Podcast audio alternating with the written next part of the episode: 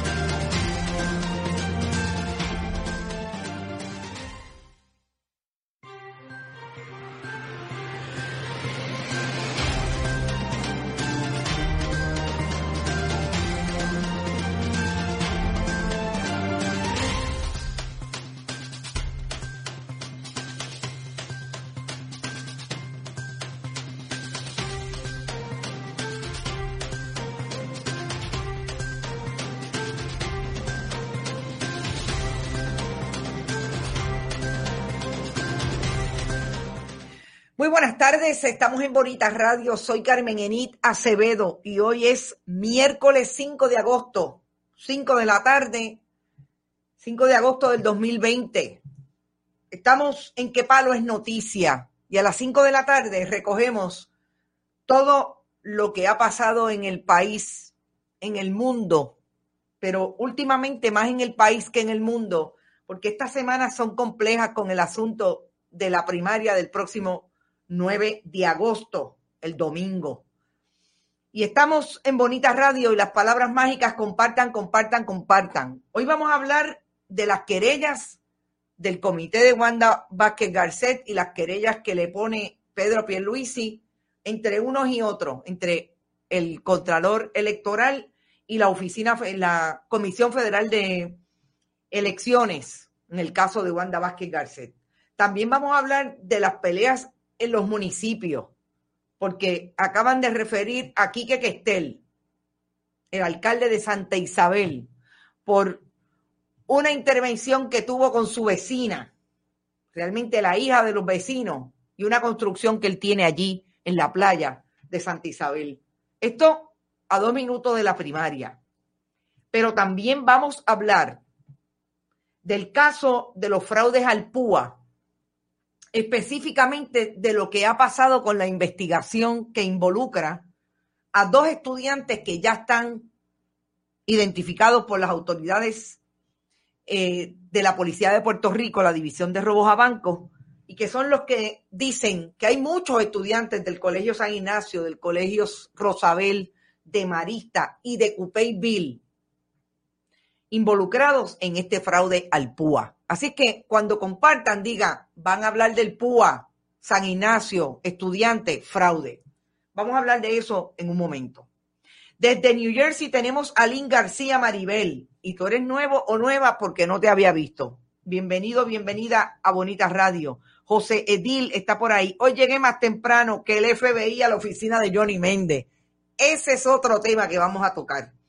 Robert Baldwin está por ahí y me está enviando una noticia del gobierno de Japón, ya mismo. Nueva York está por ahí, está por ahí Texas, está Alberto Ramos que dice, no escojan la mentira más grande, sino el camino que quiere el país. Gracias por ese comentario. Esto pique y se extiende, dice Celine Borges. Tú lo dices y no lo sabes. La Palma está rajá y Magdi Caban también está desde Texas. Bueno, vamos a empezar con Johnny Méndez y la visita de las autoridades del negociado federal de investigaciones FBI a su oficina. Mire, si algo debe ser complicado en este momento de cara a la primaria para un miembro del Partido Nuevo Progresista en la legislatura es que lo visite el FBI. ¿Por qué? Porque nosotros sabemos que hace tres semanas empezaron por la casa de María Milagros Tata Charbonnier. Le tocaron a la puerta y ella y que les dio café. Y más tarde fueron a la casa de Nelson del Valle. ¿Y qué es lo que pasa con esas visitas del FBI? Que obviamente fueron precisamente donde las dos personas que son blanco de una investigación de empleados fantasmas, de esa gente que se ha llegado a la legislatura porque los dejaron entrar, obviamente. Y aparentemente hay un esquema de contratos que finalmente alguien de los funcionarios públicos recibía dinero de esos cheques que salían mensuales con relación a esos contratos, o realmente fantasmas, personas que nunca llegaron a ofrecer un servicio, pero estaban cobrando de la legislatura de Puerto Rico. Johnny Méndez no le quedó de otra que decirle a los periodistas que en efecto allí fueron miembros del FBI y le pidieron información de una oficina en específico. Ustedes recordarán que yo dije acá que era bien importante establecer que los contratos que estaban siendo cuestionados en esa investigación con relación a María Milagros Charbonnier eran firmados por Johnny Méndez.